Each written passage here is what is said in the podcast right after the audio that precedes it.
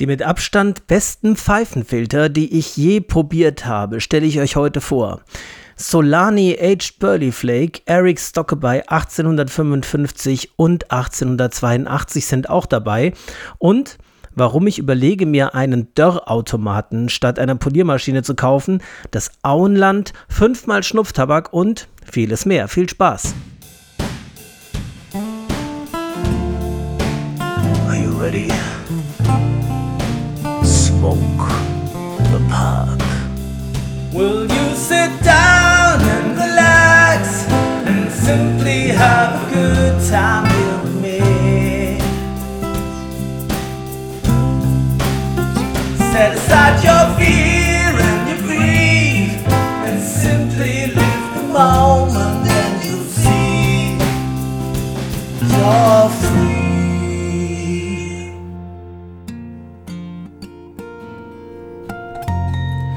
Ja, herzlich willkommen zu Strandkorbgedöns. Das ist Folge 17 der dritten Staffel. Heute ist Sonntag, der 24.09.2023. Es ist 13.30 Uhr. Ich freue mich, dass ihr wieder eingeschaltet habt, dabei seid und hoffe, dass ihr eine gute Zeit mit mir haben werdet, während ich heute ein paar Themen bespreche, die mir in der letzten Woche durch den Kopf gegangen sind. Zum einen hatte ich auf Facebook einen Post gesehen von Christian Probst, dass die Fourth Generation Tabake von Eric Stockeby jetzt in Deutschland erhältlich sind und habe danach die Augen offen gehalten, wo ich sie herbekomme und sie relativ schnell bestellt, beziehungsweise zwei von denen, nämlich den 1855 und den 1882. Das eine ist ein Aromat, beziehungsweise am ehesten dänischer Tabak Virginia Burley und aromatisiert und der andere ist ein klassischer englischer Tabak, Virginia Orient und Latakia.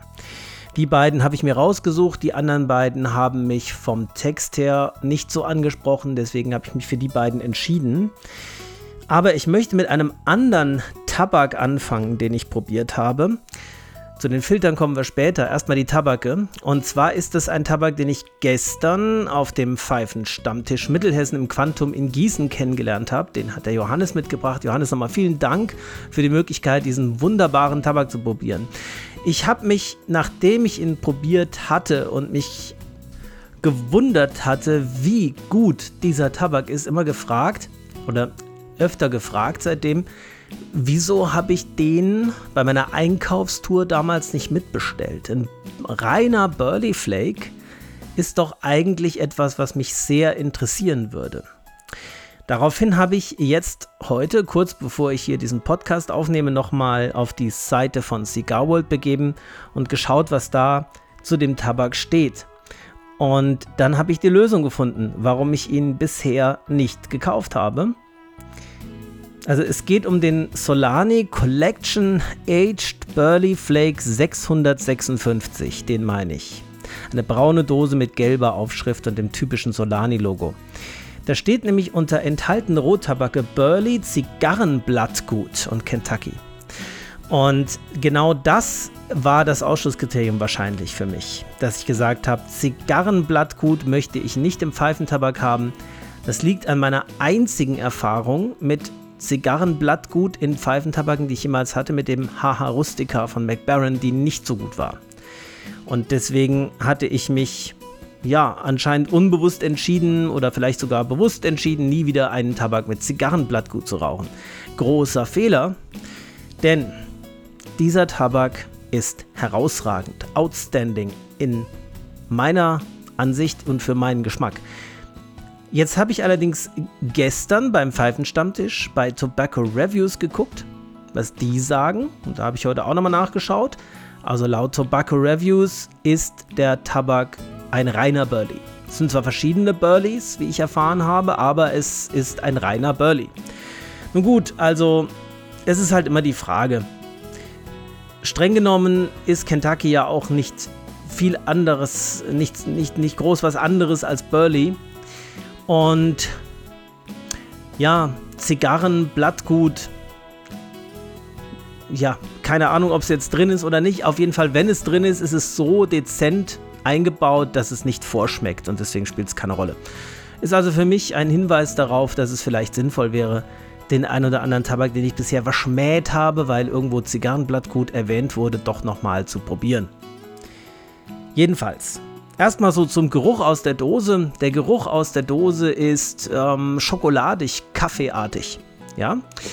Und der Tabak ist in sehr schön portionierte Flakescheiben, ganz ähnlich wie das McBaron macht, geschnitten, so dass eine Scheibe ungefähr die Füllung eines mittleren Pfeifenkopfes ergibt. Dünn geschnitten, leicht aufzuruppeln, aber auch auf andere Art und Weise leicht händelbar. Jetzt ist der Tabak sehr, sehr feucht. Also ich habe ihn beim Pfeifenstammtisch einfach ein bisschen aufgebröselt und noch mal eine halbe Stunde gewartet, bis ich angefangen habe zu rauchen. Und er war dann immer noch etwas zu feucht, aber rauchbar. Ja, ich würde ihn, würde ich ihn kaufen und besitzen, wahrscheinlich aufrubbeln und zwei bis drei Stunden offen liegen lassen. Dann hat er, glaube ich, genau die richtige Konditionierung. Vom ja, vom vom Abbrandverhalten her ist es ja immer so eine Sache. Der, der war halt zu feucht. Insofern war er ein bisschen zickig, aber gut handelbar. Aber ansonsten sehe ich da kein Problem. Vom Geschmack her. Ein wunderbar kräftiger, würziger, kräuteriger Burley. Burley kriegt ja oft so die Bezeichnung, dass er einen nussigen Charakter hätte. Ich muss sagen, ich finde Burley immer öfter, also immer mehr, je öfter ich ihn rauche, eigentlich eher so in die Richtung Kräuter unterwegs als in Richtung Nuss. Er hat was Kräutriges, ja, so, so in Richtung Thymian, so ein bisschen, so, so ein bisschen, also Johannes meinte Oregano, kann ich auch mitgehen, ja. Und gleichzeitig erinnert mich der Tabak, wenn ich ihn rauche, als erstes an den Nashville County von Hans Wiedemann. Ist ja auch viel Burley drin und es ist anscheinend ein ganz ähnlicher Burley, weil der hat auch so eine ganz leichte kräutrige Note. Und von der Stärke her ist er so, dass er mir richtig gut gefällt. Ja? Also kräftig, kernig. Da ist ab der Hälfte ist schon ganz schön was los im Mund. Also da ist schon ordentlich Nikotin drin. Das ist so deutlich, dass selbst ich das ein bisschen spüre als alter Nikotin-Junkie, aber ich äh, war wirklich begeistert und ich finde auch den Geschmack von Anfang bis Ende gut. Hm, bis zum allerletzten Rest durchgehend, unverändert, würzig, kräftig, schöner Burley. Ja. Und wenn ich über ein Essen nachdenke, also um das am Beispiel eines Essens rüberzubringen, was ich da für ein Erlebnis hatte, würde ich sagen, ich musste an einen Mokka denken. Das ist kein Essen, das ist ein Getränk, ist egal. Es ist ein Mokka, also ein Cappuccino mit Kakao. Wobei der Tabak in keiner Weise süß ist. Der hat überhaupt keine Süße. Der ist einfach nur herb, kräftig, würzig. Da ist nichts Süßes dabei. Also müsste man sich einen Mokka vorstellen, der ohne Zucker zubereitet wurde. Wo also wirklich nur Kaffee und Schokolade im Vordergrund stehen. Weil das sind so die beiden Aromen, die ich auch tatsächlich wahrnehme. Kaffee etwas weniger als beim Ralph's Burley Cup, der ja auch noch so ein bisschen mit Kaffee aromatisiert ist. Aber auch so, er hat so, so was Kaffeeartiges. Ja, und zwar guten Kaffee, meine ich. Also so richtig guten, leckeren Espresso, nicht Filterkaffee. Leckere Espressonoten, aber vor allem eben im Vordergrund dieses Kakaoartige. Und Kakao meine ich jetzt nicht Vollmilchschokolade, sondern wirklich, wenn man eine Kakaobohne isst. Ja, also etwas, vielleicht sogar ein bisschen bitter. Aber mir gefällt das sehr, sehr gut. Ich könnte mir aber vorstellen, dass da nicht jeder meiner Meinung ist. Also, dass da bestimmt viele Leute sagen, das ist mir ein bisschen zu herb, das ist mir zu wenig gefällig, das ist mir zu stark, das ist mir zu bissig. Das kann ich mir alles vorstellen. Für mich persönlich ein absoluter Volltreffer. Ist auf jeden Fall ein Tabak, den ich mir irgendwann auch nochmal kaufen werde. Ja, den habe ich aber allerdings, das muss ich dazu sagen, nur ein einziges Mal geraucht. Ja, insofern ist das kein, was ich hier sage, ist jetzt kein Review in dem Sinn, ist keine Tabakbesprechung, sondern ein erster Eindruck. Da ich aber diesen Tabak auf absehbare Zeit nicht kaufen werde, weil ich viel zu viel habe, habe ich gedacht, erzähle ich trotzdem mal drüber. Also, wenn es Leute von euch gibt, die Burley mögen und Burley in seiner Reinform mögen, zum Beispiel auch sowas wie den Dogworker Flake von HU sehr gern mögen, der ist ja noch ein bisschen Orient mit dabei, das macht ihn noch ein bisschen milder, aber wer richtigen, kräftigen, leckeren Burley mag, dem würde ich den Solani Aged Burley Flake dringend empfehlen. So, und dann kamen die beiden Dosen von der Fourth Generation von Eric Stockeby mit der Post. Und äh, die habe ich auch beide gleich geöffnet und gleich ausprobiert. So, ich fange mal mit dem Aromaten an. Welcher von beiden ist das? Ich komme da immer durcheinander. Ich muss gerade noch mal schauen. Es ist der 1855, die grüne Dose. Ähm, vom Schnitt her ist es ein Ready Rubbed. Das würde ich klar so sagen. Das steht auch bei Cigar World so unter Schnitt. Und jetzt haben wir ein Riesenproblem bei diesem Tabak. Also ich hatte ein Riesenproblem mit diesem Tabak und habe es immer noch. Leute, der ist so nass, der ist so furchtbar klatschnass, ja? Wie kann man denn sowas machen? Ganz ehrlich, wie kann man denn einen Tabak so auf den Markt bringen? Der, der schwimmt ja fast in Wasser. Ich habe den aufgemacht, habe mir eine Portion rausgelegt, habe die ungefähr eine Stunde trocknen lassen, habe versucht, das zu rauchen und es war eine einzige Katastrophe. Eine einzige Katastrophe. Ich habe ihn kaum angezündet bekommen, ja. Ich habe bestimmt acht neun, zehn Mal nachgezündet. Er wollte einfach nicht glühen und so wie er geglüht hat, war die Pfeife so heiß, also wirklich wahnsinnig heiß, dass es einfach keinen Spaß mehr gemacht hat. So habe ich mich irgendwie durch zwei Drittel dieses Kopfs durchgequält und habe irgendwie gehofft, vielleicht später im Verlauf der Pfeife kriege ich irgendwas anderes als Wasserdampf in den Mund. Also auch mal Rauch, den man auch sehen kann und auch irgendwas wie Geschmack. Nein, ich hatte die ganze Zeit eine glühend heiße Pfeife, Wasserdampf ohne Geschmack im Mund und habe gedacht, okay, hat keinen Sinn, weg damit. Ja? Dann habe ich den Tabak über Nacht offen gelassen. Also von mittags um zwei bis am nächsten Morgen um elf stand der offen. Und dann habe ich ihn mitgenommen zum Pfeifenstammtisch und dann war der immer noch so feucht wie ein Samuel Gavitt Tabak, wenn man die, wenn man die Dose frisch öffnet, würde ich sagen. Ja, andere waren der Meinung, den kann man so schon ganz gut rauchen. Ich persönlich war der Meinung, es ist immer noch viel, viel, viel, viel, viel, viel, viel zu feucht. Also habe ich ihn da nochmal probiert und dann dachte ich, naja, er ist ein bisschen besser. Ich erahne so etwas wie Geschmack langsam. Zumindest raucht es schon mal. Also es kommt schon mal Rauch aus der Pfeife und nicht Wasserdampf. Aber naja, es war immer noch ein ziemliches Gehacke und ge, ja, Gequäle, um irgendwie durch den Kopf durchzukommen und gegen Ende war er einfach nur noch unrauchbar. Also immer noch nicht so wirklich meins. Dann habe ich gesagt, okay, ich lasse ihn nochmal eine Nacht offen stehen. Das habe ich dann getan. Seit gestern Mittag bis heute Morgen stand er dann nochmal offen. Ja, und dann war er so feucht, wie die meisten Hocharomaten sind, wenn man sie frisch öffnet. Vielleicht habe ich auch eine Dose erwischt, wo irgendwas schiefgelaufen ist. Ich will jetzt nicht sagen, dass die alle so sind, ja.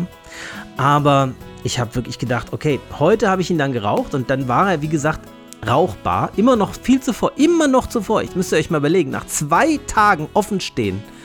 Und ich würde nicht sagen, dass ich hier irgendwie eine Dampf, ein Dampfbad in dem Zimmer habe, wo ich ihn habe offen stehen lassen. Also ist jetzt nicht so, dass es da übermäßig feucht war, dass er nicht trocknen konnte. Und Jetzt schmeckt er tatsächlich nach etwas. Und ich muss sagen, jetzt gefällt er mir gar nicht so schlecht. Ja, also ist ein Virginia Burley Mix. Man schmeckt die Kräftigkeit des Burley, abgemildert durch die Süße des Virginias. Vor allem im ersten Drittel. Sehr, sehr lecker. Und auch ein sehr angenehmes Aroma. Aber was das jetzt für ein Aroma ist, das äh, fällt mir schwer zu sagen. Laut Beschreibung soll das so in die Richtung Vanille-Honig gehen. Ja, kann sein. Irgendwie süßlich. Ich würde eher sagen, leicht karamellartig. Ja. Vielleicht so ein bisschen noch was Flaumiges. Karamellpflaume. Irgendwie sowas. Ja. Aber durchaus angenehm. Jetzt nicht künstlich oder, oder ja, überladen, sondern schon ganz angenehm. Aber er ist halt immer noch zu feucht. Also für mich, für meine Begriffe. Ich habe ihn dann heute geraucht und so ab der Hälfte des Kopfs war es wieder ein, eine Schwierigkeit, den wirklich bis zu Ende zu rauchen. Und ich habe auch hier wieder den letzten Rest verworfen, weil er einfach zu mit war mit Kondensat und, und ja kaum noch anzuzünden war und einfach nur noch heiß wurde. Und ja, zu meiner Bemerkung ganz am Anfang. Ne? Ich überlege, ob ich mir einen Dörrautomaten kaufe. Also ist halt wirklich die Frage, brauche ich jetzt in Zukunft einen Dörrautomaten, damit ich die Tabake, die ich kaufe, erstmal da rein tue für acht Stunden oder so, damit die einigermaßen rauchbar sind. Ich übertreibe jetzt ein bisschen, ich weiß. Aber ganz ehrlich, ich hatte heute von Ralf Dings einen Post auf Facebook zu dem Thema gesehen, der auch sagte, dass ähm, eigentlich äh, für deutsche, äh, für Tabake auf dem deutschen Markt eine Höchstgrenze von 5% Feuchtigkeit angegeben ist, festgelegt ist gesetzlich. Und ähm, da gibt es wohl auch eine Petition dazu, wenn ich es richtig verstanden habe. Und ähm, ja, also er hat wohl ein Experiment gemacht, wenn ich es richtig verstanden habe, Ralf. Ich hoffe, ich sage alles richtig. Ähm, und einen Tabak mal so getrocknet, dass er rauchbar war und hatte gesehen, dass er mal mindestens 10% Feuchtigkeit raus jetzt. Ne? Und ja, also ich muss halt wirklich sagen, mir geht es nicht so sehr um das Geld dabei. Es ist natürlich auch eine, man wird ja auch veräppelt. Also man bezahlt für 50 Gramm und hat letztlich nur 45 Gramm Tabak, weil der Rest ist Wasser, mindestens 5 Gramm, ja, wahrscheinlich mehr. Und ähm, das Geld, ja gut, das sind, das sind jetzt, was ist das denn bei, was kostet denn die Dose? Muss ich mal schauen.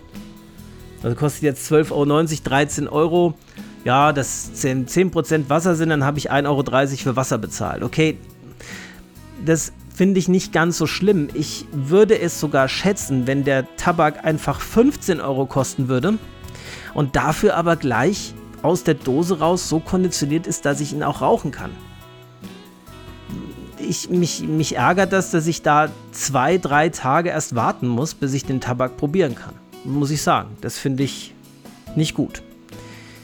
Der andere, der 1882, war nicht ganz so feucht, aber auch viel zu feucht. Ja. Gut, okay.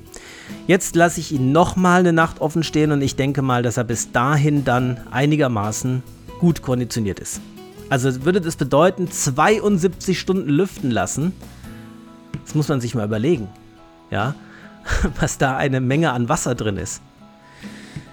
Gut, also das ist wirklich, der ist noch ich in diese Portion, die ich da hatte, war in meinem Empfinden noch nasser als frisch geöffnete Samuel Garrett Tabake. Und das will schon was heißen.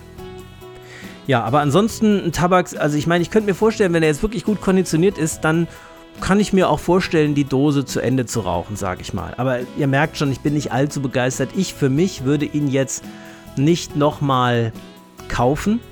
Auf keinen Fall. Und ich weiß auch nicht, ob ich es wirklich schaffe, die ganze Dose aufzurauchen weil er steht dann schon gegenüber den anderen Tabaken, die ich noch so offen habe, ziemlich schlecht da in meiner Beurteilung, in meiner eigenen, persönlichen, subjektiven. Johannes zum Beispiel fand ihn ganz gut. Und ähm, ich kann mir auch vorstellen, dass es viele gibt, die den gar nicht so schlecht finden. Aber ja, ist eh nicht so ganz meine Richtung, meine Lieblingsrichtung. Aber ja, also so Durchschnitt, würde ich sagen. Vielleicht vielleicht, ja, nee, genau Durchschnitt. Also sagen so, ist in der Mitte der Tabake, die ich kenne. Ne? So mittelmäßig gut. Nicht so schlecht, dass man ihn wegwerfen will und auch nicht so gut, dass man sagt, den rauche ich jetzt einfach immer weiter, immer weiter, immer weiter, so wie es mir mit dem Virginia Flake von McBaron ging. Übrigens, kleine Anmerkung. Ich weiß nicht, ob es euch aufgefallen ist. Einigen ist es aufgefallen. Aber ich habe in der letzten Folge die ganze Zeit vom Full Virginia Flake von McBaron geredet. Was ein Unsinn. Der heißt nicht Full Virginia Flake. Der heißt einfach nur Virginia Flake. Ja, ich weiß nicht, was mich da geritten hat und wie ich da drauf gekommen bin. Aber ähm, ihr habt mich darauf hingewiesen äh, in den Kommentaren unter dem YouTube-Video, wo der Podcast äh, hochgeladen wurde. Vielen Dank dafür. Also das möchte ich hier korrigieren. Es ist einfach der McBaron Virginia Flake. Ein Kommentar ging in die Richtung, dass äh, wahrscheinlich ich den Samuel Gareth Full Virginia Flake im Kopf hatte und das ist plausibel, weil den mochte ich ja auch sehr, sehr gern. Mag ich sehr, sehr gern. Habe ich auch noch eine Dose von da. Und vielleicht habe ich einfach, weil ich so begeistert war von dem Flake, da unbewusst an den Full Virginia Flake von Samuel Gareth gedacht. Naja, egal, ihr wusstet alle, was gemeint ist. Ich denke, das passiert mal sowas. Naja, okay. Also, dann zu dem dritten Tabak, den ich probiert habe. Das ist der 1882 aus der Fourth Generation von Eric Stockeby. Und das ist nun mal ein klassischer Engländer. Ja, Virginia, Latakia, Orient nicht aromatisiert. Da bin ich ja immer für zu haben. Das kann ja eigentlich schon mal gar nicht schlecht sein. Also habe ich den ein bisschen getrocknet und diesmal habe ich ihn zuerst schon mal anderthalb Tage draußen stehen lassen, bevor ich ihn überhaupt probiert habe. Und äh, dann war der auch ganz gut rauchbar. Und also vom Abbrand her ist übrigens vom Schnitt her so eine Mixture. Ja, also ganz einfach zu handeln. Eine Mixture. Der Geruch ist, ja, ähm, typisch englisch. Ja, also Latakia riecht man da. An dem, äh, wenn man an der kalten Dose riecht, sozusagen. Und der Geschmack ist, naja, also er ist nicht meine Lieblingsenglische Mischung, aber er ist schon gut. Ein bisschen flach, finde ich. Es fehlt irgendwie so ein bisschen das gewisse Etwas. Wenn ich das so vergleiche mit Peter ähm, Peterson Early Morning Flake oder dem Smoke Me von Tabak Trend, den ich immer noch sehr, sehr gut finde. Oder anderen englischen Mischungen wie dieser Free Minds, diese Hausmarke von Falcom, dann fehlt mir irgendwie so ein bisschen Tiefe Differenziertheit. Er schmeckt sehr nach Latakia, ja, aber sonst eigentlich nach nichts. Ja. Und was mich gewundert hat, war, dass der für eine englische Mischung verdammt stark war. Und ich habe mich gefragt, wo kommt diese Nikotinstärke her? Aus dem Virginia wird die ja eher nicht kommen, aus dem Latakia erst recht nicht. Ist der Orient vielleicht so nikotinstark? Der ist eigentlich auch nicht dafür bekannt, dass er jetzt wahnsinnig viel Nikotin enthält. Definitiv ist es aber so, nach der Hälfte des Kopfes geht es mir so, dass ich ähm, ja beim Schlucken so ein deutliches pfeffriges Gefühl habe. Also, dass ich merke, dass da ordentlich Nikotin drin ist. Und er ist auch recht harsch so für die Mundschleimhaut. Also relativ bissig. Mit Filter. Ja. Und ja, deswegen habe ich gedacht, bei diesem Tabak musste ich so an, an ein Essen denken. Ähm, ist mir spontan eingefallen, einfach Reis, weißer Reis mit Chiliöl. Also, was ich damit ausdrücken will, ist äh, befriedigend im Sinne von kräftig und auch nahrhaft. Ja, also ein Reis ist ja erstmal nahrhaft, also irgendwie ja zufriedenstellend, aber ohne geschmackliche Tiefe. Also relativ flach in meiner Wahrnehmung. Ist jetzt auch nicht der Tabak, den ich jemandem, der noch nie Latakia geraucht hat, als erstes empfehlen würde weil der Latakia so dominant ist, dass man eigentlich vom Orient und vom Virginia nichts mehr schmeckt, finde ich. Es ist halt sehr viel Latakia drin. Und ja, ich frage mich halt wirklich, wo diese krasse Nikotinstärke herkommt. Ähm, ja, aber äh, ist ein Tabak auch so Durchschnitt. Ja, so ähnlich wie der 1800. Welcher war jetzt der andere? Ich komme immer wieder durcheinander mit diesen Jahreszahlen. Ist auch irgendwie komisch gewählt, finde ich, als Titel. Kann man nicht so richtig gut unterscheiden. Der 1855. Bei dem übrigens als Essen ist mir ehrlich gesagt nichts eingefallen, weil. Also vielleicht irgendwie so, ein, so eine Art Karamellpudding oder sowas. Ja.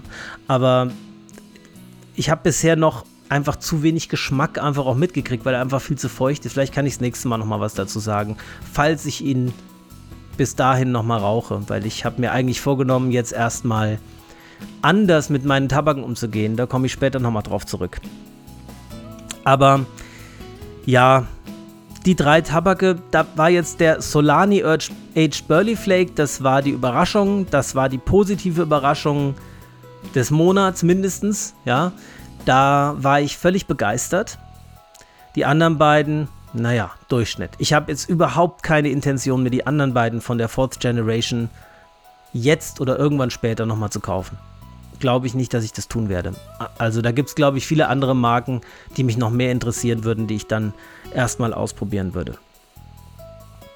Ja. Okay, so viel zu den neuen Tabaken, die ich probiert habe. Und jetzt wollte ich noch was sagen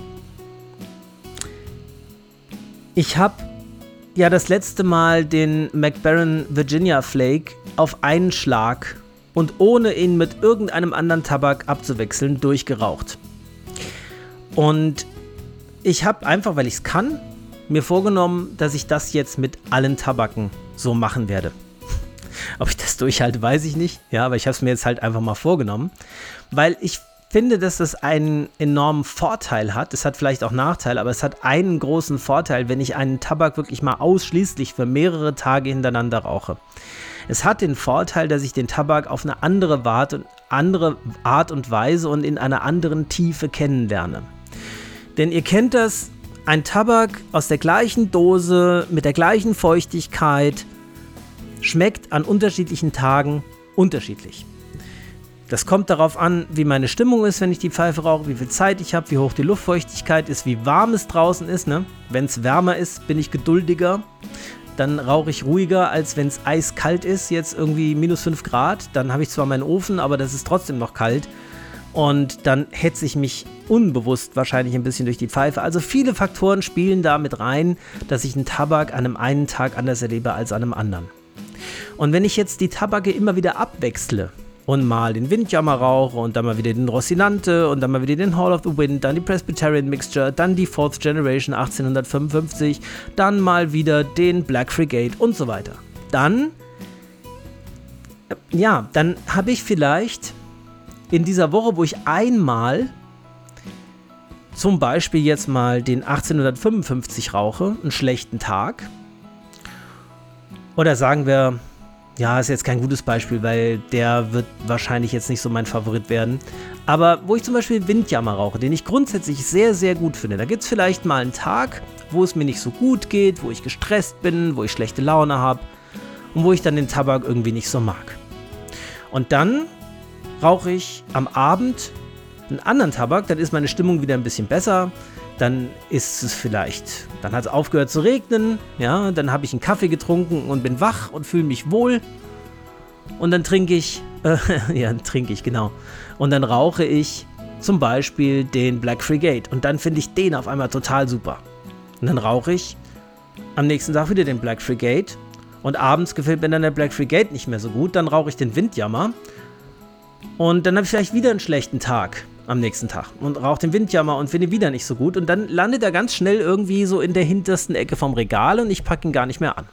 Dabei waren es nur zwei Tage in, was weiß ich, fünf oder zwei Pfeifen in fünf Tagen, wo ich den geraucht habe und wo es vielleicht in dem Moment gerade nicht so gut war. Aber unterm Strich, wenn ich ihn dann irgendwann später mal wieder anfasse, merke ich, der ist doch gar nicht so schlecht, der ist doch gut. Was hattest du denn eigentlich? Und das finde ich, so ging es mir nämlich bei dem Virginia Flake auch das finde ich von Vorteil, wenn man dann den Tabak durchraucht, weil dann ist es so, ich habe einen schlechten Tag, rauche den Full Virginia, äh, Entschuldigung, wieder, schon wieder Full Virginia Flake. Also, was ist denn da los in meinem Kopf? Dann rauche den Virginia Flake und finde ihn gar nicht so gut und denke, na, irgendwie, vielleicht ist er doch nicht so gut, wie ich erst dachte. Und am nächsten Tag ist aber wieder alles in Ordnung und er schmeckt mir wieder und darauf den Tag schmeckt er mir wieder und darauf den Tag schmeckt er mir wieder. Und dann weiß ich nach vier Tagen, okay, das war nicht der Tabak, das war ein schlechter Tag, den ich hatte. Unterm Strich gefällt mir der Tabak richtig gut. Versteht ihr, was ich meine? Ich finde, gerade wenn ich Tabake vorstellen, besprechen will, hat das einen gewissen Vorteil, wenn ich den mal ein paar Tage am Stück ausschließlich rauche.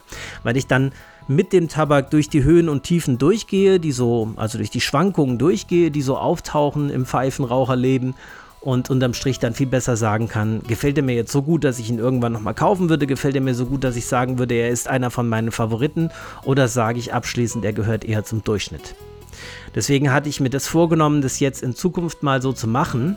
Und damit das funktioniert, muss ich natürlich erstmal meine ganzen offenen Tabake endlich mal zu Ende rauchen.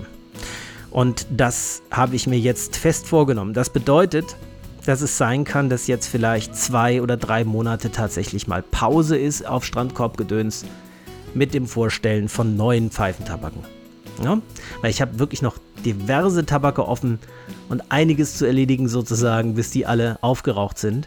Und die sind alle so gut. Ja, der Black Frigate, der Windjammer, der Union Square, der ich habe sogar noch eine Dose Peterson Irish Flake da, ja, die immer noch äh, nicht aufgebraucht ist die sind alle so gut, dass ich, dass ich die gerne auch nochmal unter die Lupe nehmen möchte und nochmal genauer beurteilen möchte.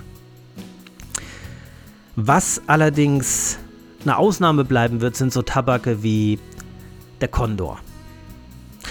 Das ist für mich ein Feiertagstabak. Das ist ein Tabak, da weiß ich, der gefällt mir richtig gut, das wird sich auch nicht mehr ändern.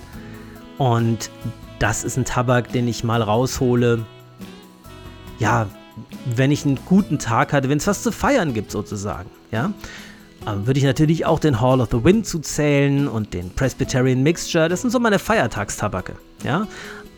Ausnahmen bestätigen die Regel. Ausnahmen werde ich mir erlauben, aber ansonsten will ich versuchen, jetzt mal wirklich an einem dran zu bleiben. Übrigens habe ich das mit dem Windjammer seit der letzten Folge zum größten Teil so gemacht, bis jetzt die letzten drei Tage, wo dann die neuen Tabake kamen. Aber dadurch habe ich den Windjammer auch nochmal besser kennengelernt und noch besser zu schätzen gewusst. Also mittlerweile finde ich den richtig, richtig klasse. Das finde ich ganz interessant. Gerade bei den Cornell und Deal und GLPs Tabaken geht es mir oft so, dass ich die am Anfang der Dose anders finde als am Ende. Ja, zum Beispiel der Union Square, von dem war ich am Anfang der Dose total begeistert. Den fand ich unglaublich gut. Ja, habe ich gesagt, das ist einer der besten Virginias, die ich je geraucht habe.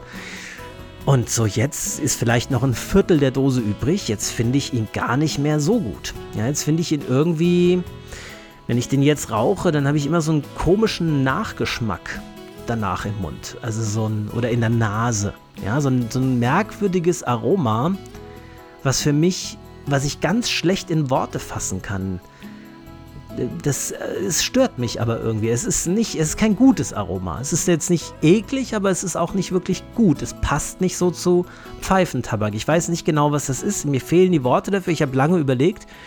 Ja, und beim Windjammer war es so, als ich den angefangen habe, habe ich gedacht, ja, der ist jetzt, der ist auch okay, aber der ist nicht so gut wie jetzt zum Beispiel der Bayou Morning Flake, der mich völlig begeistert hat, ja, oder der Autumn Evening. Und jetzt, nachdem ich so die Hälfte weg habe und immer mal wieder eine geraucht habe, finde ich ihn immer besser. Ja, es steigt, Tendenz steigend. Ich bin immer begeisterter.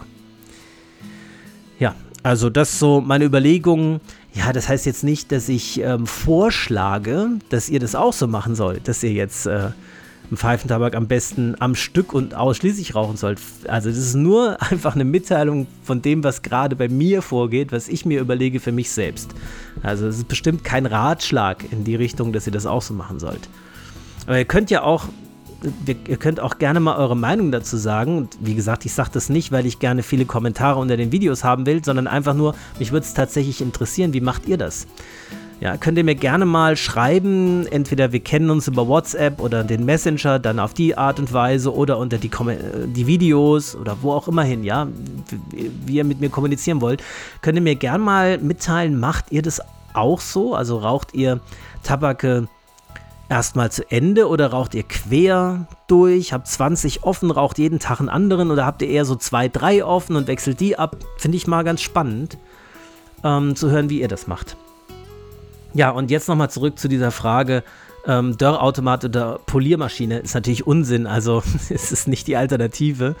Das fand ich jetzt für den Anfang des äh, Videos oder der Folge ganz witzig, das so zu sagen. Aber das ist jetzt nicht so, dass ich mich entscheide zwischen einem Dörrautomaten und einer Poliermaschine. Nein, im Gegenteil.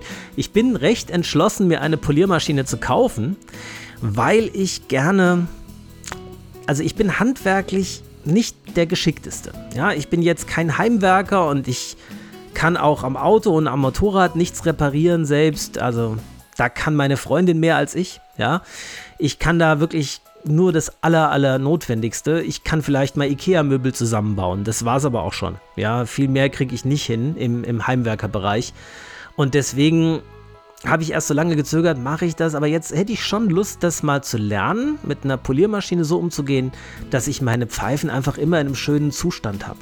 Und das ist einfach mit der Hand arg müßig, ja, und man kriegt auch dieses abgeblasste, dieses stumpfe, das kriegt man nicht wirklich dauerhaft weg ohne Poliermaschine. Da muss einfach dieses Kanauberwachs drauf und da brauche ich eine Maschine, die so heiß wird beim beim Polieren, dass das Kanaubarwachs schmilzt.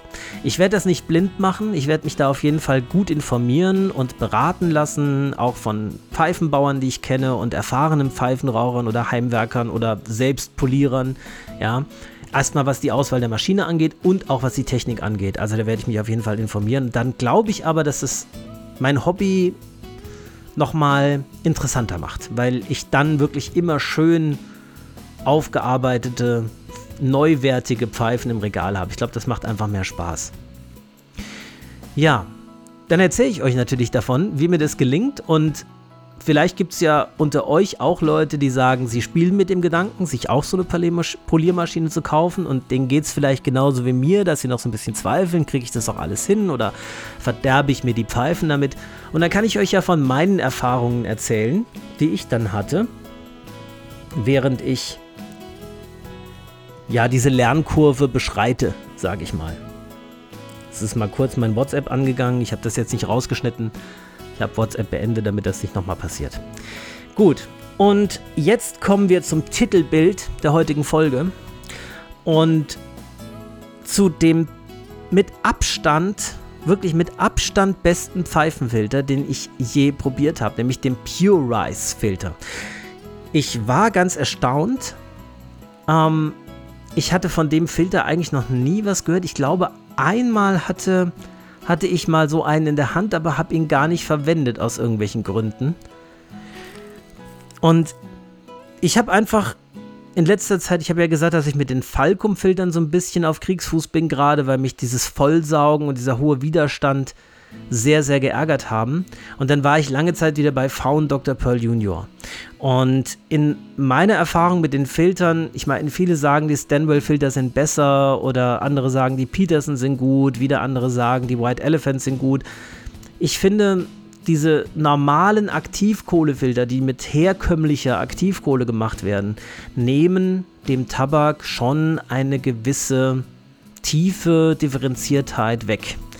Das Aroma ist einfach ein bisschen flacher. Ja, der Rauch ist milder als ähm, ohne Filter, aber das Aroma ist auch abgetäubt, würde ich es mal nennen. Betäubt, so in die Richtung.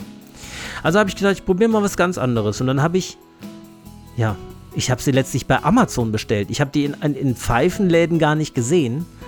Und da gab es 300 für 40 Euro. Und ich habe gedacht, naja, das ist okay. Ja, kannst mal probieren. Und ähm, die kamen dann in diesem wunderschönen Glas, was ich auch fotografiert habe. Und habe den Filter verwendet mit dem Windjammer, das weiß ich noch, und dachte, meine Güte, was ist denn hier los? Also, diese Filter haben aus meiner Sicht und in meiner Wahrnehmung die gleiche Eigenschaft wie die Falcom-Filter, die sind nämlich auch mit Kokosnussschalen, also Aktivkohle aus Kokosnussschalen gefüllt und nehmen deswegen in meiner Erfahrung dem Tabak wesentlich weniger Aroma weg als die Dr. Pearl oder die Stanwell oder die Peterson oder irgendein Aktivkohlefilter. Ist für mich ein nicht ein feiner, sondern ein deutlicher Unterschied. Also das ist nichts, wo ich ja, wo ich überlege, könnte das sein, dass es ein bisschen besser ist, sondern es ist einfach offensichtlich. Es springt mir ins Gesicht, wie deutlich und differenziert dann der Geschmack von diesen Tabak Tabaken ist, die ich damit rauche. Und ich muss nochmal betonen, das klingt jetzt ein bisschen wie Werbung, ne? aber ich habe keine Verträge mit Pure Eyes, überhaupt nicht. Ich habe mir die selber gekauft, ja, so wie ihr das auch macht. Ich sage euch nur meine Meinung und ich habe das Gefühl oder den Eindruck, dass viele von diesen Filtern gar nichts wissen. Und wenn ihr die noch nicht kennt, probiert sie auf jeden Fall mal aus. Denn was noch dazu kommt, ist, dass die im Gegensatz zu den Falcum-Filtern einen viel, viel, viel niedrigeren Zugwiderstand haben als alle Pfeifenfilter, die ich kenne. Abgesehen jetzt vielleicht von den Balsa-Holzfiltern. Ja, die haben ja gar keinen Widerstand. Aber alle mit irgendwie geartete Aktivkohle gefüllten Filter, die ich kenne, haben einen signifikant höheren Zugwiderstand als diese Pure Ice. Da merke ich, wenn überhaupt, minimal Zugwiderstand. Also auf einer Skala von 1 bis 5, 1. Ja? So gut wie keinen. Und die sind so umgänglich und einfach in der Handhabung und mir schmeckt, also ich habe fast das Gefühl, seit ich diese Filter kenne, da, da hat Pfeifenrauchen nochmal für mich nochmal eine Qualitätsstufe gewonnen. Seit ich nur noch mit diesen Filtern rauche, schmecken mir die ganzen Tabake, die ich damit probiert habe, echt viel besser als vorher. Viel besser. Und vor allem auch besser und voller im Geschmack als ohne Filter. Na? Man denkt ja immer so, ohne Filter ist der Geschmack am allerintensivsten. Für mich stimmt das nicht. Bisher habe ich diese Erfahrung nicht machen können. Ich werde allerdings dranbleiben. Ich werde auch immer mal wieder versuchen, ohne Filter zu rauchen, weil ich glaube, dass es ja einen Grund hat, dass es so viele Leute gibt, die sagen, dass das Rauchen ohne Filter einfach den größten Genuss bietet. ist natürlich auch subjektiv, aber es wird schon einen Grund haben, dass es so viele Leute gibt, die das gut finden. Und der Grund, dass es bei mir nicht so ist, das will ich nicht darauf zurückführen, dass diese Leute Unrecht haben, sondern wahrscheinlich, dass ich nicht genug Übung habe im Umgang mit ungefilterten Pfeifen und dass ich einfach öfter ohne Filter rauchen muss, um da eine richtige Technik zu entwickeln, damit ich damit klarkomme. Also das werde ich auch weiterhin probieren, aber für den Moment bin ich sehr, sehr zufrieden mit diesen Pure-Ice-Filtern. Da will ich auch so schnell nicht von weg jetzt. Da bleibe ich erstmal dabei, weil es schmeckt einfach für mich so, so viel besser. Die gibt es übrigens in verschiedenen Farben, glaube ich. Ich habe dann nochmal geguckt. Ich glaube, die Farben haben kein, äh, keine Aussagekraft, außer dass sie anders aussehen. Soweit ich das sehen konnte. Dann haben wir nur verschiedene Farben, gelb, blau. Ich habe jetzt welche in pink, das ist Zufall, weil das waren die ersten, die ich gefunden habe. Ich dachte, die wären immer pink. Danach habe ich gesehen, dass es ja auch ein gelb, grün, blau und gestreift und wie nicht alles gibt. Aber ich glaube, das ist einfach nur Optik. Ich glaube, da ist dann inhaltlich sozusagen kein Unterschied. Ich habe das ja, ich habe den Eindruck, dass in den Filtern einfach weniger Kohle ist als in den Falcon-Filtern. Also das ist einfach weniger dicht gepackt, dadurch ist der Stufen, äh, der, der, der Zugwiderstand einfach so angenehm, wie er ist. Und ja, es kommt einem wirklich vor, als wären so die Spitzen, die den Rauch scharf machen, rausgefiltert, aber der Geschmack völlig un völlig äh, eher verstärkt, äh, äh, noch enhanced, würde ich sagen. Ja, das gibt dem noch, gibt dem noch ein bisschen ähm, bessere Differenzierung. Ja. Ja. Ich habe gerade überlegt, das ist ein bisschen vielleicht so, wie wenn man über ein Audiofile einen Kompressor laufen lässt, wo man alle äh, Spitzen und Schwankungen so ein bisschen ausgleicht. Und so wirkt es für mich, was dieser Filter macht. Ne? Der gleicht den Tabak irgendwie aus und macht ihn runder, klarer, differenzierter, besser wahrnehmbar, trocken, sehr, sehr trocken auch. Also ganz, ganz toll. Und zu einer anderen Sache nochmal zum Thema Trockenrauchen und einen besseren Geschmack haben. Da muss ich jetzt nochmal ein Lob für alle Meerschaumpfeifen loswerden, denn ich habe seit längerer Zeit mal endlich mal wieder eine von meinen Meerschaumpfeifen geraucht, auch den Windjammer, und war auch da wieder begeistert, ähm, wie gut doch Tabak aus Meerfa Meerschaumpfeifen schmeckt, ja, also wie differenziert und kühl der Rauch ist und wie, wie, wie trocken auch der Rauch ist. Er ist ja null Kondensat irgendwie spürbar. Das blubbert an keiner Stelle. Also ich merke schon wirklich mehr Schaumpfeifen. Es könnte sein, dass da wieder meine Aufmerksamkeit ein bisschen mehr hingeht. Ich hatte neulich mal ein ganz altes Video von Dieter Niermann geschaut und Dieter Niermann hatte so ein Video gemacht dazu, wo er sagte, welche Pfeifen aus seiner Sicht in der Pfeifensammlung niemals fehlen dürfen. Ich glaube, es waren zwölf, wenn ich mich richtig erinnere. Zwölf Pfeifen. Das waren teilweise, war ich überrascht, weil das waren ähm, einfach Markenpfeifen, die gar nicht so, also Serienpfeifen, die gar nicht jetzt so High-Class oder teuer waren, sondern einfach erschwinglich auch. Aber wirklich schön. Also dieses Video gibt es schon länger und ich habe es bis jetzt noch nicht gesehen und war einfach begeistert. Und er sagt halt Dieter Nehmann auch, dass eine Meerschaumpfeife, eine schöne, verzierte Meerschaumpfeife in jede Sammlung gehört. Und meine Meerschaumpfeifen, die ich habe, sind einfach glatt und dadurch tatsächlich optisch etwas langweilig.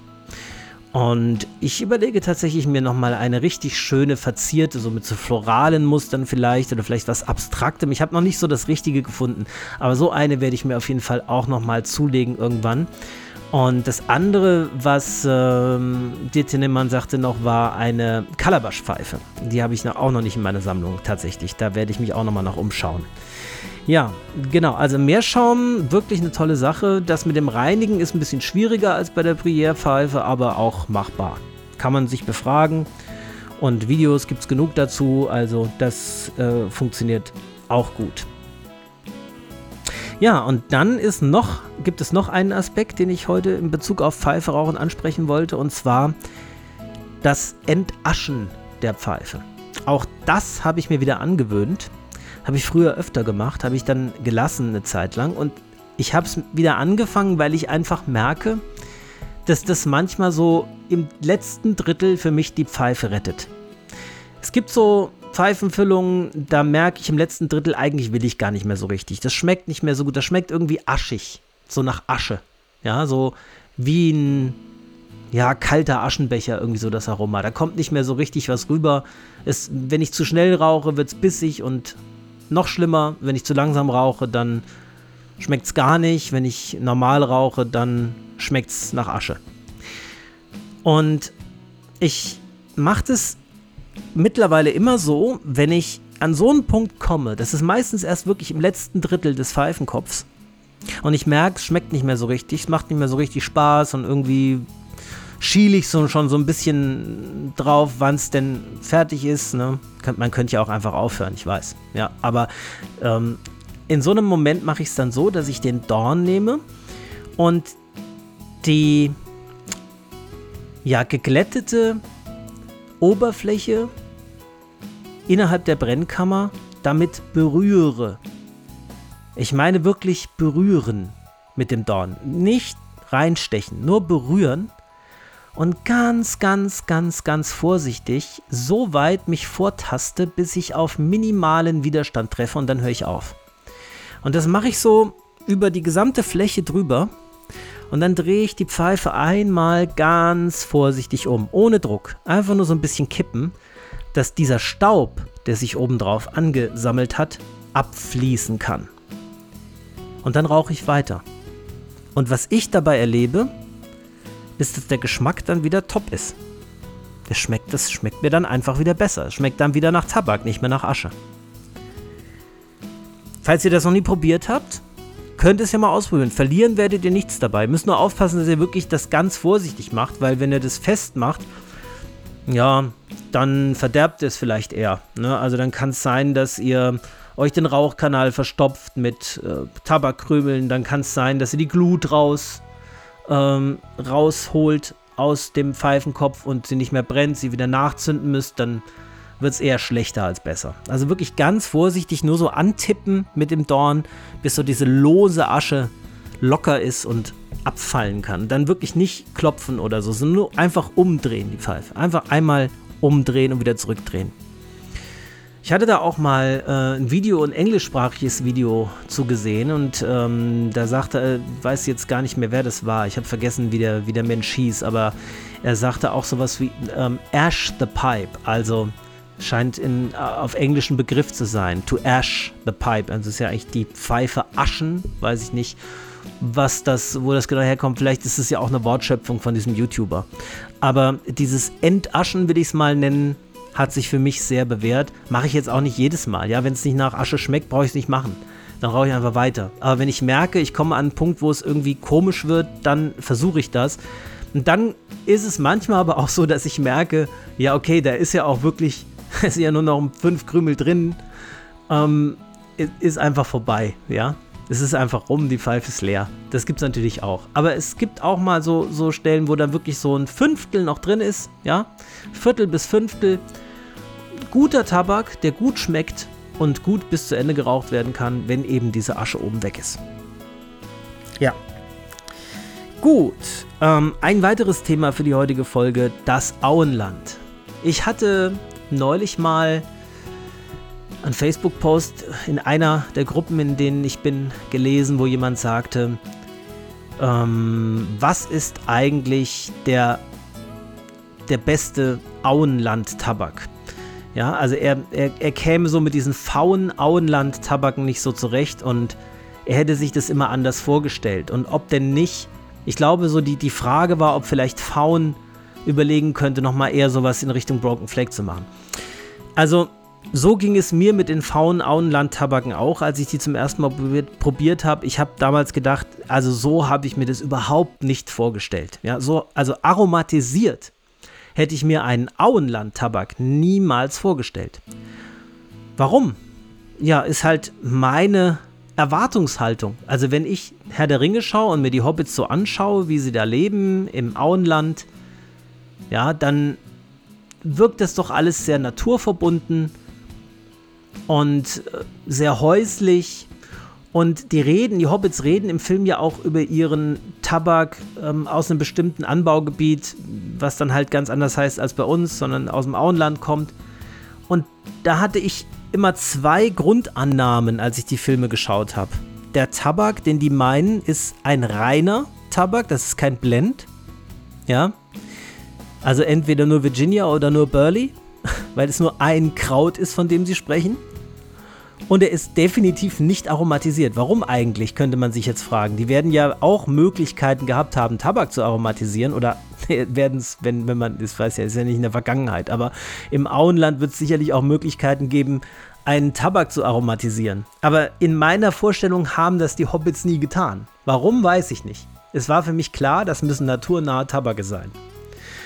Und deswegen ist für mich ein Auenland-Tabak ein reiner Virginia oder ein reiner Burley ohne Aroma. Ich könnte mir zum Beispiel vorstellen, dass der Solani Aged Burley Flake ein sehr schöner Tabak ist, der im Auenland hergestellt wurde. Ja? Oder ja, vielleicht. Also komplett naturbelassen muss er ja nicht sein, aber zumindest naturnah. Ja, vielleicht auch sowas wie der McBaron Virginia Flake oder der Samuel Gavith Full Virginia Flake. Sowas, das ist für mich ein Auenland-Tabak. Und mein Vorschlag an alle, die auch so ein bisschen unzufrieden sind mit der Auswahl von Pfauen, was die Auenland-Tabake angeht, wäre, sucht euch doch einfach einen Tabak aus, den ihr persönlich am liebsten raucht und benennt ihn für euch zu eurem Auenland-Tabak. Das ist doch, da, da braucht man doch nicht warten, bis eine Firma ja einen Auenland-Tabak rausbringt, der mir dann gefällt oder der euch gefällt. Nehmt doch einfach irgendeinen, den ihr gut findet und sagt, das ist mein Shire-Tabak. Ja, das, das ist, die Freiheit hat man ja. Ja, auf jeden Fall finde ich, muss ich auch noch mal so eine Lesepfeife haben, so eine Church Warden, wie sie Aragorn und Bilbo und Frodo rauchen und Gandalf, ja. Und ich werde ich habe schon was am Laufen, habe schon was in Auftrag gegeben. Ich sage euch dann, wenn es fertig ist, von wem und ihr könnt es vielleicht auch schon denken und das wird aber noch dauern, also mindestens ein halbes Jahr, bis ich die habe. Aber die will ich auf jeden Fall auch noch haben und da würde ich dann ja, zum Beispiel den Full Virginia Flake draus rauchen und mir einfach vorstellen, ich sitze im Auenland zusammen mit Frodo und Gandalf und puff meine Lesepfeife mit wunderschönem Virginia. Ja, das wäre so meine Art daran zu gehen. Aber ich finde schon, dass Herr der Ringe Pfeifenrauchen irgendwie geprägt hat und irgendwie, also das Tolkien an sich war ja auch Pfeifenraucher, einfach dem Pfeifenrauchen nochmal eine gewisse, ja, mystische Portion extra gegeben hat, die da noch ganz gut dazu passt. Gut, jetzt sind wir aber wirklich am Ende des Pfeifenteils für heute angekommen. War ja mal wieder einiges, was mir dazu eingefallen ist. Jetzt kommen wir noch zu den Schnupftabaken, die ich probiert habe und dabei bleibt es dann auch für heute. Also heute kein Philosophieteil oder irgendwelche anderen Dinge, sondern einfach nur ganz äh, basic Pfeife und Schnupftabak. Ich habe fünf neue Schnupftabake ausprobiert und ich erzähle euch einfach meine Eindrücke zu diesen Schnupftabaken. Das erste ist der McChrystals Original and Genuine. Ja, den kannte ich natürlich von früher schon. Aber ich hatte ihn in sehr gute Erinnerungen. Ich habe gedacht, den bestelle ich mir nochmal mit. Ganz kleines Döschen. Ich habe ihn probiert. Wenn man ihn öffnet, sieht man einen mittelbraunen, fein gemahlenen Schnupftabak, mittelfeucht. Der ist so von der. Ja, man muss ein bisschen aufpassen, wenn man den aufschnupft. Generell habe ich mittlerweile die Erfahrung gemacht, bei so fein gemahlenen, trockenen Schnupftabaken ist es einfach am besten, wenn man die nicht so schnupft, wie man Schmalzler schnupft, nämlich indem man sich zwei Häufchen auf die Hand, auf den Handrücken oder auf die Handseite macht und die dann aufschnupft, sondern eher diese Pinch-Methode. Das heißt, man nimmt mit Daumen und Zeigefinger so eine kleine Pinch, so eine Prise, zwickt die so auf, öffnet die Finger so ein ganz kleines bisschen bis zur Hälfte, schnupft das mit dem linken Nasenloch oder dem rechten Nasenloch auf macht dann ganz auf und schnupft den Rest mit dem anderen Nasenloch. Der Vorteil ist, dadurch, dass die Finger immer so ein ganz kleines bisschen feucht sind, wird der Tabak auch ein bisschen angefeuchtet und klebt ein bisschen an der Haut. Und dadurch ähm, besteht nicht so sehr die Gefahr, dass man ihn zu tief inhaliert. Ja? Er klebt ein bisschen, man muss ein bisschen fester ziehen und dann passt es eher. So schnupfe ich alle McChrystal-Tabake. Und mit denen geht das dann auch gut. Bei dem Dolakia White Snuff wird das auch nichts helfen. Da kann man noch so, den müsste man vielleicht vorher erstmal ins Wasser werfen, damit er schnupfbar ist. So, sag ich das mal. Aber ja, der McChrystal Original and Genuine ist so ein richtiger Medicated Snuff. Das ist eine Kampferbombe. Eukalyptus, schön Menthol, schön stark. Aber nicht zu wenig Tabakaroma dabei. Eine schöne Mischung, nicht überladen mit Menthol, sondern einfach schön kräftig, frisch, brennend. Und man hat direkt Lust nachzulegen. Denn die Wirkung, ich sag mal die Wirkung, aber die, an, also die, das Aroma hält nicht allzu lange an. 10 Minuten vielleicht. Dann ist er schon wieder weg. Also nach wie vor einer der besten Snuffs, die ich kenne. Am besten, wenn man Snuffs mag, davon sollte man immer eine Dose da haben, finde ich. Das ist so der Goldstandard. McChrystals Original and Genuine. Der Goldstandard aus Großbritannien. So wie der Goldstandard aus Deutschland die Gletscherprise ist, würde ich sagen, ist das der Goldstandard aus Großbritannien. Und dann habe ich den Nefa Ifrika probiert.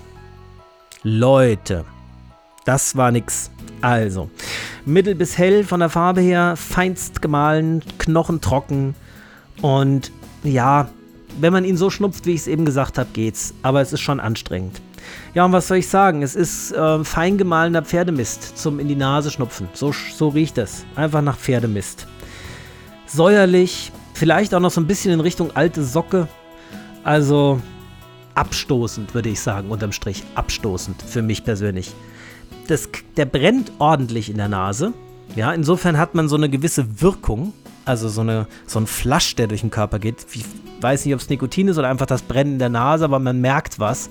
Vielleicht mögen ihn deswegen viele so gern, aber das Aroma ist für mich einfach so unerträglich, dass ich den auf gar keinen Fall jemals nochmal schnupfen möchte. Und dann hatte ich eigentlich vor, die restlichen McChrystals Tabake zu probieren und dann ist mir aufgefallen, dass ich die bei meiner Verstellung vergessen habe. Hm, das habe ich dann nachgeholt Mittlerweile sind sie da. Deswegen habe ich aber erstmal mit anderen Tabaken weitergemacht, solange die unterwegs waren. Und das war einmal der Pfälzler Landsnuff Reintroll. Den habe ich einfach zufällig rausgepickt und habe den mal probiert. Der ist so mittelbraun, fein gemahlen, aber mittelfeucht. Lässt sich ganz gut schnupfen, muss ich sagen. Und ja, also ich war erstmal überrascht, weil ich hatte es gar nicht mehr in Erinnerung, aber das ist eine absolute Waldmeisterbombe. Das ist schon etwas ungewöhnlich, wenn ein Schnupftabak volles Brot nach Waldmeister schmeckt. Schon erstmal überraschend, muss ich sagen. Ja, aber durchaus angenehm. Es ist ein bisschen Menthol drin für ein bisschen Frische und das hält auch alles nicht so lange an, so ein paar Minuten und dann ist der Geschmack schon wieder weg. Ähm, ist, eine, ist eine schöne Erfahrung, muss ich sagen, hat mir gut gefallen. Ja, das war übrigens auch beim Neffa Afrika das einzig Gute. Dieser Pferdemistgeruch ging nach ein paar Minuten schon wieder weg. Das war also nicht so schlimm wie bei anderen, die schon, von denen ich berichtet habe, wo sich das dann auch noch ewig lang in der Nase hält und man die ganze Zeit mit Harzer Roller in der Nase rumläuft. Also das war hier nicht ganz so krass, aber für, wie gesagt, für mich kein Genuss. Aber jetzt kommen wir zu zwei weiteren McChrystal-Tabaken, nämlich einmal der Sicilian Burst. Der ist so ja, also wie alle McChrystals Tabake, brauche ich eigentlich gar nicht mehr sagen. Die sind alle so mittelbraun, fein gemahlen und trocken bis mittelfeucht. Ja, so richtig typische englische Snuffs. Ähm, ja, genau, auch hier habe ich wieder aufgeschrieben, Hustgefahr, am besten vom Finger abschnupfen, ja. Also nicht auf, die, auf den Handrücken bröseln und da wegschniefen, sondern einfach direkt auf die Haut. Man kann natürlich auch, man kann es mit den Fingern machen, man kann es auch so machen, dass man den Schnupftabak auf den Handrücken gibt und da so ein bisschen platt drückt, mit dem Finger andrückt, dass es so ein bisschen festklebt. Dann geht es auch ganz gut, ja.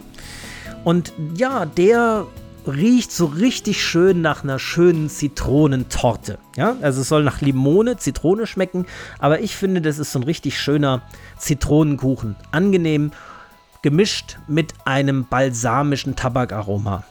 Und der hält lange an. Also diesen Zitronenkuchenduft hatte ich noch so 30 bis 60 Minuten in der Nase, hat mir gut gefallen. Ja, war ein schöner McChrystals. Und dann habe ich noch probiert den McChrystals Summer Harvest. Ja, gleiche Konsistenz, genauso vom Schlupfverhalten her und vom Geschmack her Himbeere in seiner Reinform. Und ich muss sagen, tatsächlich nicht künstliche Himbeere, sondern so wie Himbeere nun mal schmeckt. Also original Himbeere. Bisschen säuerlich, kräftig, fruchtig, himbeerig. Recht natürlich wirkend, sehr angenehm. Kein Menthol. Hält aber nicht lange. 10 Minuten, 15 Minuten. Aber wer Himbeere mag, da würde ich sagen, ist der McChrystals Summer Harvest eine gute Wahl. Ja, das war es auch zu den Schnupftabaken und damit sind wir auch schon durch, kommen ans Ende der heutigen Folge. Wie gesagt, heute keine weiteren Themen. Das war's von meiner Seite. Ich wünsche euch einen wunderschönen Sonntag, eine tolle Woche, alles das, was ihr euch selbst wünscht und so oft wie möglich den perfekten Smoke. Bis zum nächsten Mal bei Strandkorb Gedöns. Macht's gut. Ciao.